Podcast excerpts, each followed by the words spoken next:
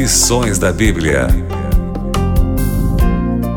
O programa está no ar e eu fico feliz porque você já está aí na sua casa, no seu carro, acompanhando pela internet, na igreja, em algum ponto, acompanhando a programação da Novo Tempo e acompanhando também o programa Lições da Bíblia dessa semana. Nós estamos nessa temporada estudando sobre a interpretação das Escrituras, como interpretar as Escrituras, e já nesta quarta semana, especificamente hoje, nós vamos estudar sobre a Bíblia como fonte de autoridade, autoritativa de nossa teologia. Os pastores que estiveram na semana passada, eles voltam ao programa e participam com a gente de novo. E eu fico feliz por isso. Pastor Cláudio Leal, muito bem-vindo mais uma vez.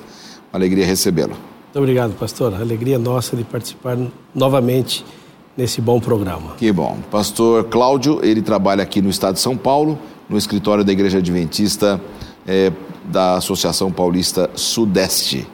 Juntamente com o pastor Cláudio, o pastor Laércio Cardoso, Laércio Silva Cardoso, né? Uma alegria poder recebê-lo mais uma vez. O pastor está vindo lá da Bahia, ele é de Feira de Santana. Alegria recebê-lo, pastor. Alegria toda minha. O ambiente é maravilhoso. Estar com, com Cláudio, pastor Cláudio, é um privilégio. Estar contigo também. Dá muita alegria. O programa é motivador. Que bom. Motivador. A discussão é boa. E, bom, um prazer estar com você também, que está aí nos assistindo, né? E que bom, pastor. Muito bem-vindo. Alegria recebê-lo aqui. Muito bem, vamos fazer uma oração para a gente começar? Pastor Cláudio, você pode orar, por favor? Prazer. Nosso bom Deus, que privilégio nosso meditar na Santa Escritura e descobrir nelas as verdades que podem mudar a direção da nossa vida e nos tornar mais felizes nesta terra e candidatos ao reino dos céus. Acompanha-nos agora ao meditar sobre esse importante tema e que o Espírito de Deus, que inspirou no passado os homens a escreverem este livro, ajudem também a cada ouvinte a compreender a importância das Escrituras, em nome de Jesus. Amém. Amém. Pastor Laércio, dentro do tema dessa semana, todas as religiões cristãs usam a Bíblia, a Escritura, como autoridade? Veja, existem alguns elementos que são interessantes. Uhum. A reforma protestante, ela aconteceu basicamente em função da, da, Bíblia. Aliás, todas as reformas que nós temos registrados, inclusive a reforma de Josias, a de Ezequias, a gente tem um encontro com a Bíblia para poder se realizar a reforma. Na reforma protestante, o tema não era que a igreja não cria na Bíblia ou não usava a Bíblia. O tema, o problema era o sola escritura, é usar somente a Bíblia como fonte autoritativa para orientar nossa visão de Deus. E a Bíblia somente como nossa única regra de fé e de prática. Esse é o tema. Uhum. Então, quando nós vamos para outros ramos dentro do cristianismo, isso varia muito. Para algumas denominações, elas possuem um colégio teológico, porque compreendem, por exemplo, que o crente ele sozinho não pode interpretar a Bíblia. E não é assim. O Espírito do Senhor pode acompanhar você, orientar você no seu estudo, e a Bíblia ela é auto-interpretativa. Você não pode delegar a interpretação, confiar nisso, porque um homem com a Bíblia, mais o Espírito de Deus, ele pode muito, pode muito em sua compreensão. Uma outra verdade é que alguns consideram outros elementos, como tradição, a força da cultura, a tentativa de, de, de adaptar a cultura. Então, na hora de fazer a leitura do texto uhum. bíblico e tomar como autoridade, alguns tomam outras fontes. Entendi. A Bíblia e mais alguma coisa. O tema da reforma da protestante do século XVI foi o sola. Uhum. Porque se considerava a escritura, mas já estava muito misturado.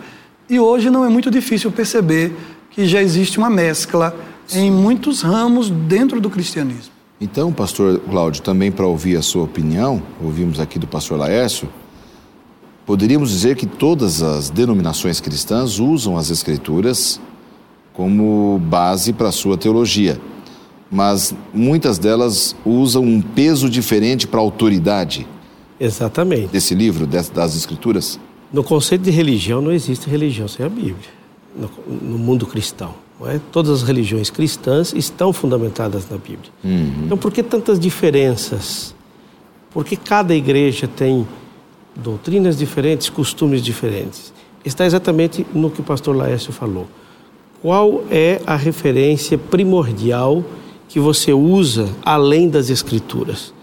Então, você poderia usar, é, como ele mencionou aí, a cultura, a tradição, que em si mesmas não são um problema, não são erradas, mas que quando elas se tornam a base de referência para o que é verdade, isso compromete todo o, o conceito uhum. e todo o conhecimento da verdade. E nas religiões que conhecemos no mundo ocidental, você tem igrejas grandes que usam a tradição, você tem um outro grupo de pessoas que usam a experiência, que é um elemento importante, mas não pode ser a base, né?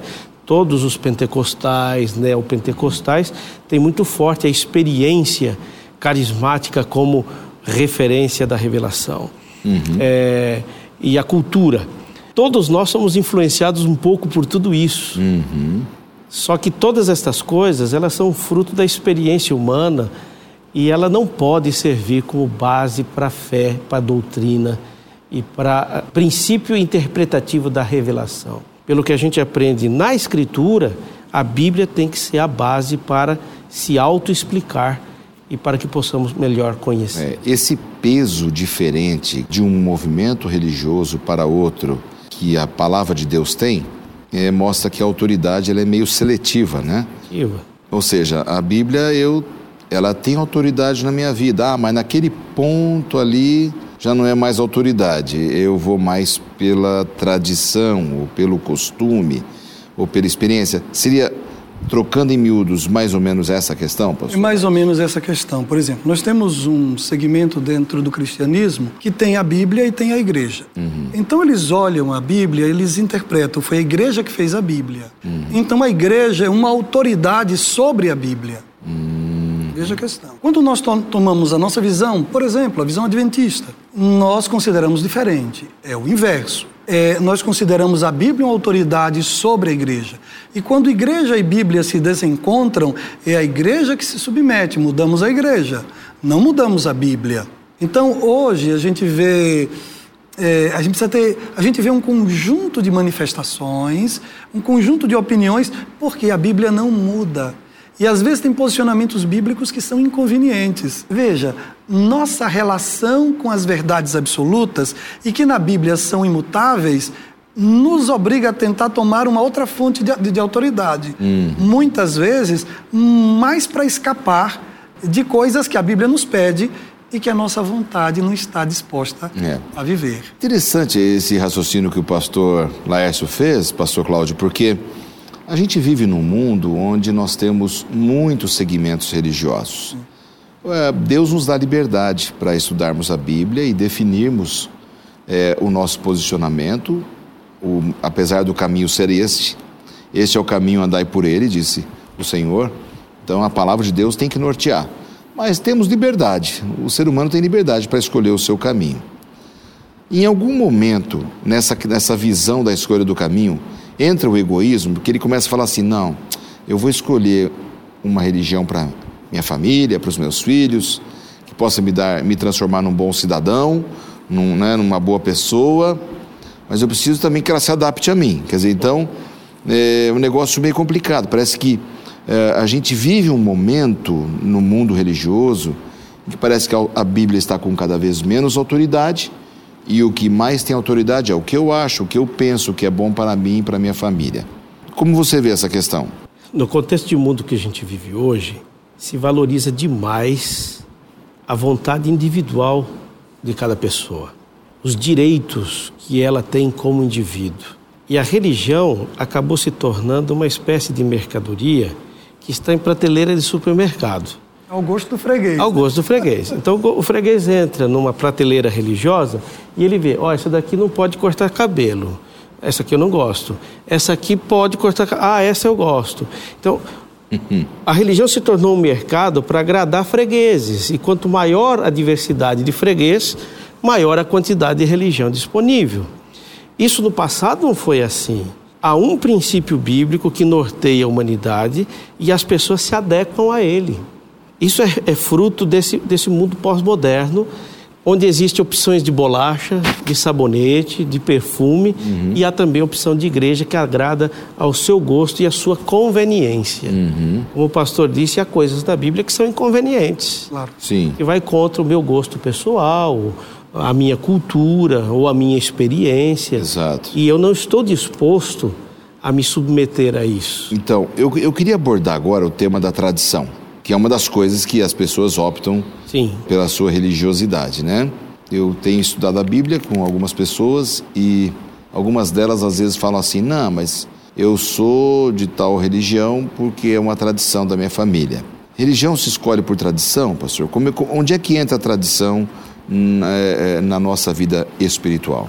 Veja, na verdade, a palavra viva de Deus faz surgir em cada um de nós uma atitude, uma atitude em relação à vida. E aí eu começo a viver à luz do que eu recebi, e eu começo a viver, e esta vida que eu vivo também é influenciada pelo contexto onde eu estou, é inevitável isso. E eu começo a viver. Com o passar dos anos, aquela maneira de viver, aquele estilo de vida vai se consolidando e a gente começa a considerar, por exemplo, que música sacra só é se seguir aquele padrão. Mas aquele padrão é o padrão da minha cultura. Aquele padrão é o, é, é o padrão do meu gosto. A tradição ela é formada a partir dessa compreensão, eu compreendo a palavra de Deus e começo a viver.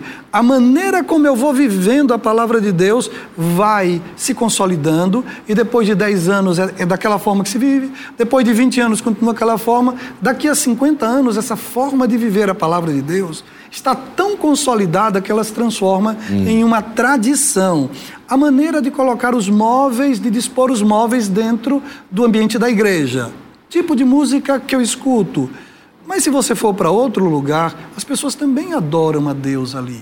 E a gente precisa ter a sabedoria, a sabedoria, porque o livro sagrado, ele orienta princípios. A tradição ela não é má, nem é boa. O detalhe é que a nossa experiência de fé tem que ser vivida dentro do nosso contexto social.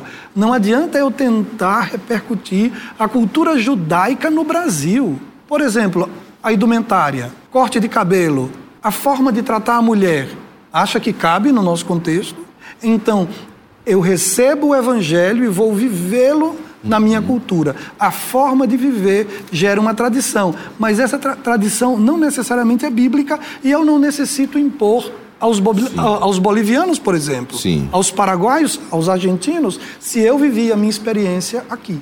Nesse contexto, então, pastor Cláudio, como ele disse que a tradição não é boa ou ruim, ela tem que estar debaixo da autoridade da palavra senão ela se torna um problema. Exatamente. A palavra tradição é a palavra de latim, né? Que vem de, é passar adiante. E esse passar adiante são situações vividas na comunidade que pai passa de maneira oral para filho, para neto, para bisneto, e ela acaba se tornando parte da cultura local. Qual o problema da tradição? Com todo respeito, mas a tradição é burra. A tradição não tem lógica, a tradição não existe uma razão.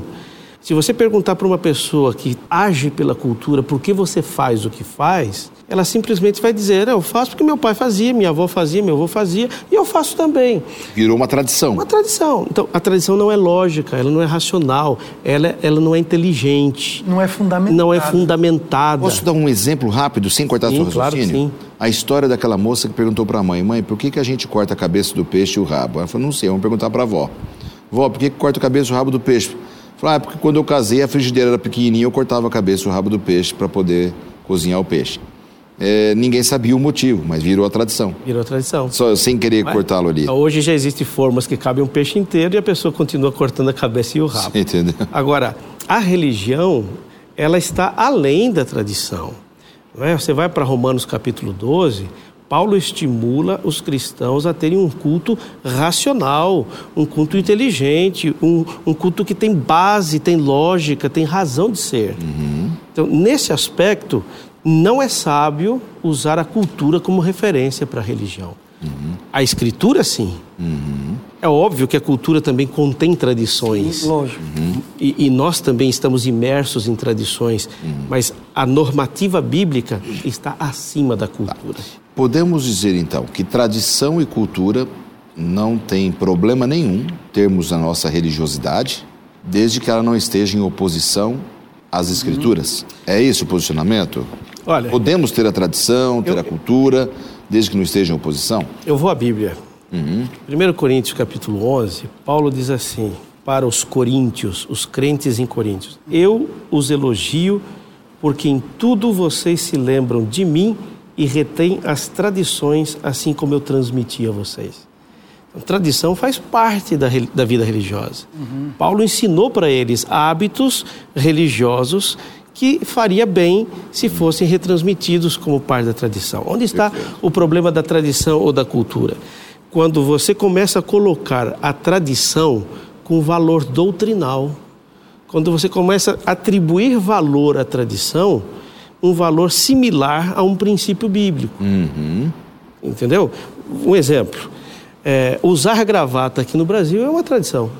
Não existe nada na Bíblia que, diz, que, que diga que, que um pastor deve usar gravata, que deva ser assim. Uhum. Eu gosto de gravata, eu acho bonito, mas é parte da nossa cultura. Uhum. Outros pastores em outras regiões do mundo não, não usariam gravata. No momento em que eu começo a colocar gravata como uma condição sine qua non para que alguém possa pregar, para que alguém possa ocupar um lugar na igreja, o, o dia que eu começo a colocar atribuir valor à gravata a uma virtude cristã.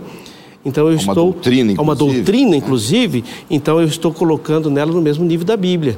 E aí está completamente equivocado, porque o que normatiza a vida cristã é a Bíblia. Então a tradição tem que partir da Bíblia e não a Bíblia está sujeita perfeito, à tradição. Perfeito. Nos dias de Jesus, eles exageraram eleva, os judeus do, do, da época de Jesus elevaram a tradição muito acima.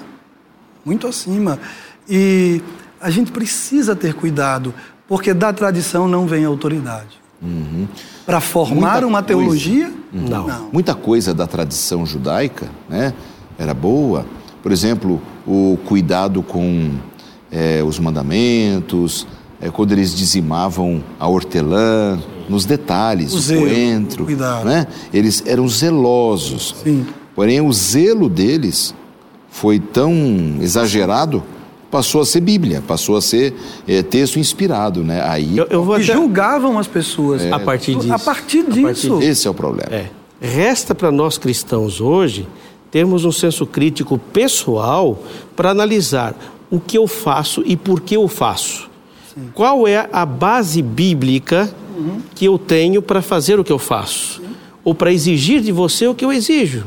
Porque pode ser que eu esteja, esteja exigindo dos meus filhos, da minha esposa, da minha família ou da minha comunidade religiosa certas atitudes que seja puramente cultural, puramente tradicional e não necessariamente religioso. Perfeito. E o outro perigo da tradição é que a prática dela traz uma certa, um certo conforto à consciência, porque eu pratico uma série de coisas supostamente religiosas que me dá tranquilidade de que estou fazendo a vontade de Deus e pode não estar. Sim. Uhum. É, esse é um ponto muito importante. Você que está acompanhando aqui a nossa conversa nos estúdios da Novo Tempo, porque é motivo de reflexão, sim. Uma religião verdadeira, piedosa, ela tem que fazer da palavra, do evangelho, das escrituras, a sua regra de fé, não é? Ela tem que ser a base da nossa teologia e prática, da nossa doutrina, e se ela está com essa visão mais humana, com o peso da tradição e da cultura, a gente tem que tomar cuidado. Agora, dentro da visão religiosa, nós temos hoje um excessivo valor à experiência. Hum, então, recentemente eu ouvi uma pessoa falando assim: Ah, eu fui em tal igreja e não senti o Espírito Santo. É seguro esse sentimento, pastor Cláudio? É inegável que, na, que na, na vida religiosa você viva a experiência. A experiência está marcada em todos os encontros do homem com Deus, não é? Você vê que quando os seres humanos presenciavam uma manifestação de Deus, eles sempre materializavam essa experiência de alegria, de confiança de alguma forma. A Bíblia diz que quando Maria soube que estava grávida do Espírito Santo, ela cantou. Miriam, quando atravessaram o Mar Vermelho e viram a salvação de Deus operada ali, ela dançou de alegria. É? Davi, quando trouxe a arca do concerto para Jerusalém, ele também cantou, tocou, dançou. Então, a experiência faz parte da vida religiosa. Só que a experiência parte do ser humano.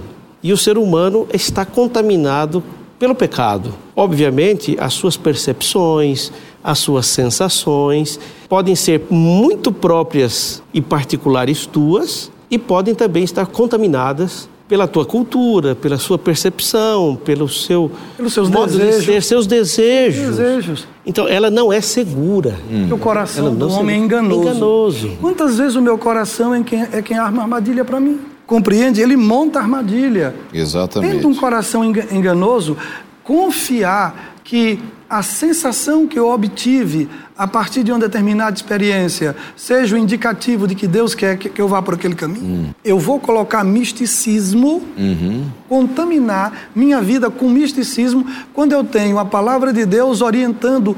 Eu estou buscando o quê? Buscando experimentar alguma coisa mística. Exatamente. A, a gente reconhece que a adoração ela é uma resposta do ser humano à intervenção divina na sua vida. Claro. Quando você observa os personagens bíblicos, eles reagiram de forma diferente. Alguém chorou. Sim, Jesus chorou. lógico. Davi dançou. Maria cantou. Os anjos cantaram quando anunciaram o nascimento de Jesus em Belém.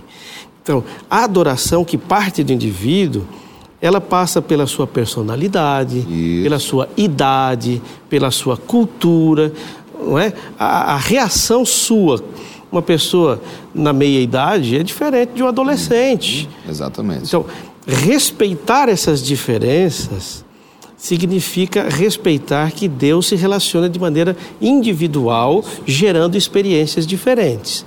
Agora, está tudo certo. Perfeito. O problema é quando eu parto da experiência para julgar a minha relação com Deus. Então, o dia que você vai à igreja e você se emociona e chora, você diz assim: Nossa, hoje eu senti a presença de Deus nesse culto. Porque chorou. Porque você chorou? Porque você se emocionou?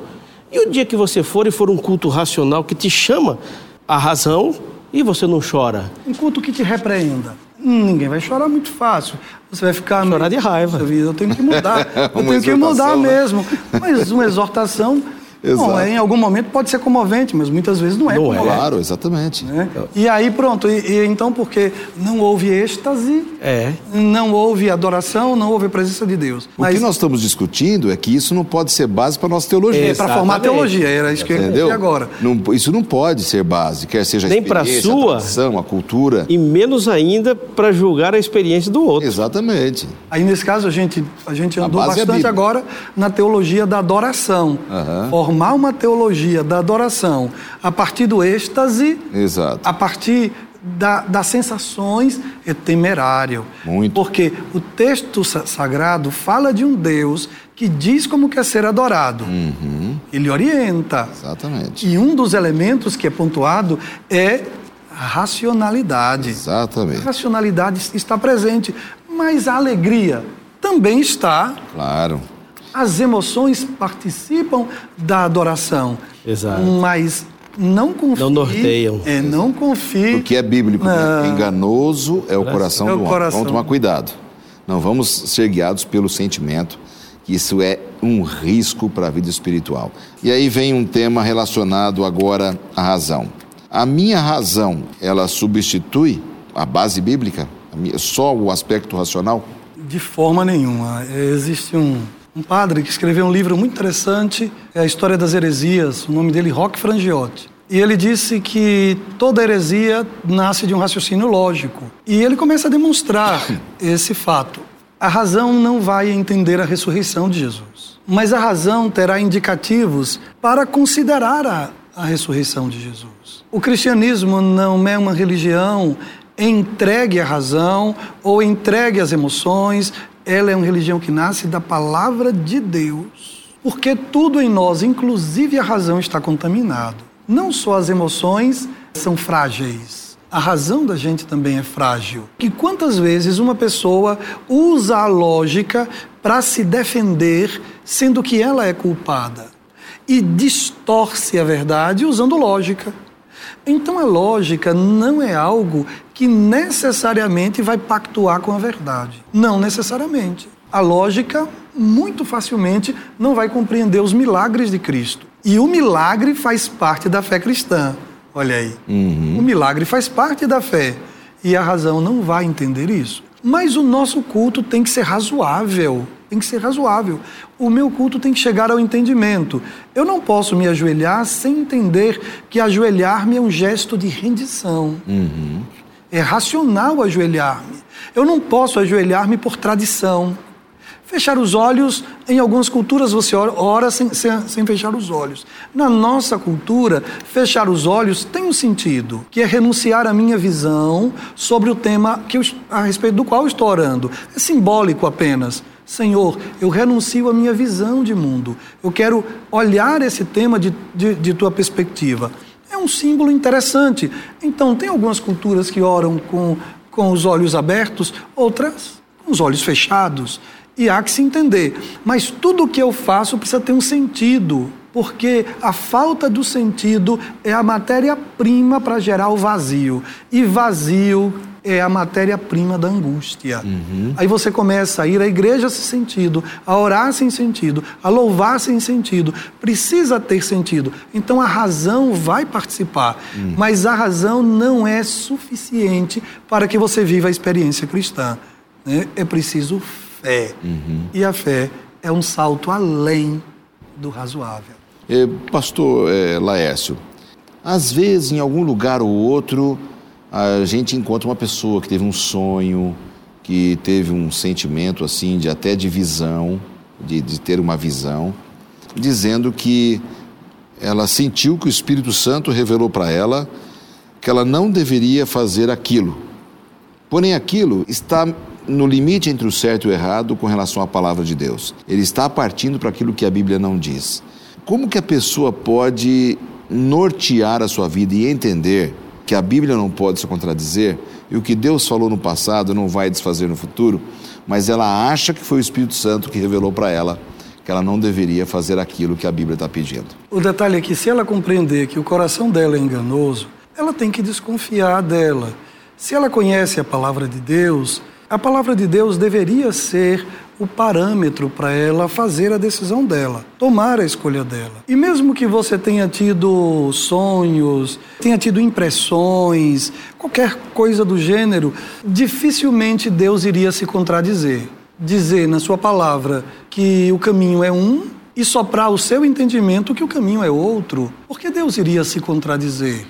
E entre o que está escrito na palavra e entre sensações que eu tive, sonhos que eu tive, ou ideias, ou sugestões de, de, de, alguém, ou algum teste que eu fiz, eu preciso ficar com a palavra de Deus. A palavra de Deus, ela vai orientar, ela vai lhe dar segurança. Eu costumo dizer que ninguém vai fazer uma pergunta ao Senhor, depois de examinar a sua palavra, sem receber de Deus convicção, uma percepção do caminho que deve andar. Confiar em sonhos, confiar em impressões, em sensações, em testes místicos. Se eu tenho a palavra de Deus, eu vou para ela. Por quê? Meu coração é enganoso. É, no nosso manual de estudos, nós temos esse alerta. Dizer que foi o Espírito Santo que falou com a pessoa nunca pode substituir aquilo que já está revelado. É verdade. A primeira coisa é que o Espírito Santo nunca deve ser interpretado como substituto da palavra de Deus. É, mencionando Ellen White, essa escritora que já mencionamos aqui, ela afirma: por meio das Escrituras, o Espírito Santo fala a mente e grava a verdade no coração. O Espírito não está à parte da Bíblia.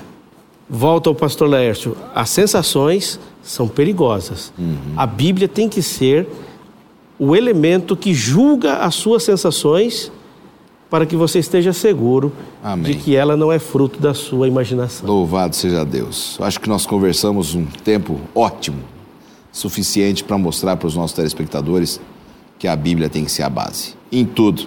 Tudo. Em tudo. Se um líder religioso pede aquilo que não está na Bíblia para você, não é para praticar. Se a tua cultura está pedindo, não é para praticar. Se a tradição, não é para praticar. Se a tua experiência, não. Não confie nos teus sentimentos. Enganoso é o coração do homem. Deixe sua vida nas mãos de Deus, não é? Para que essa pessoa tenha felicidade e alegria. Gente, muito obrigado. A gente se vê aqui na próxima semana entendendo mais sobre sola escritura. Nós nos vemos aqui na semana que vem. Você ouviu Lições da Bíblia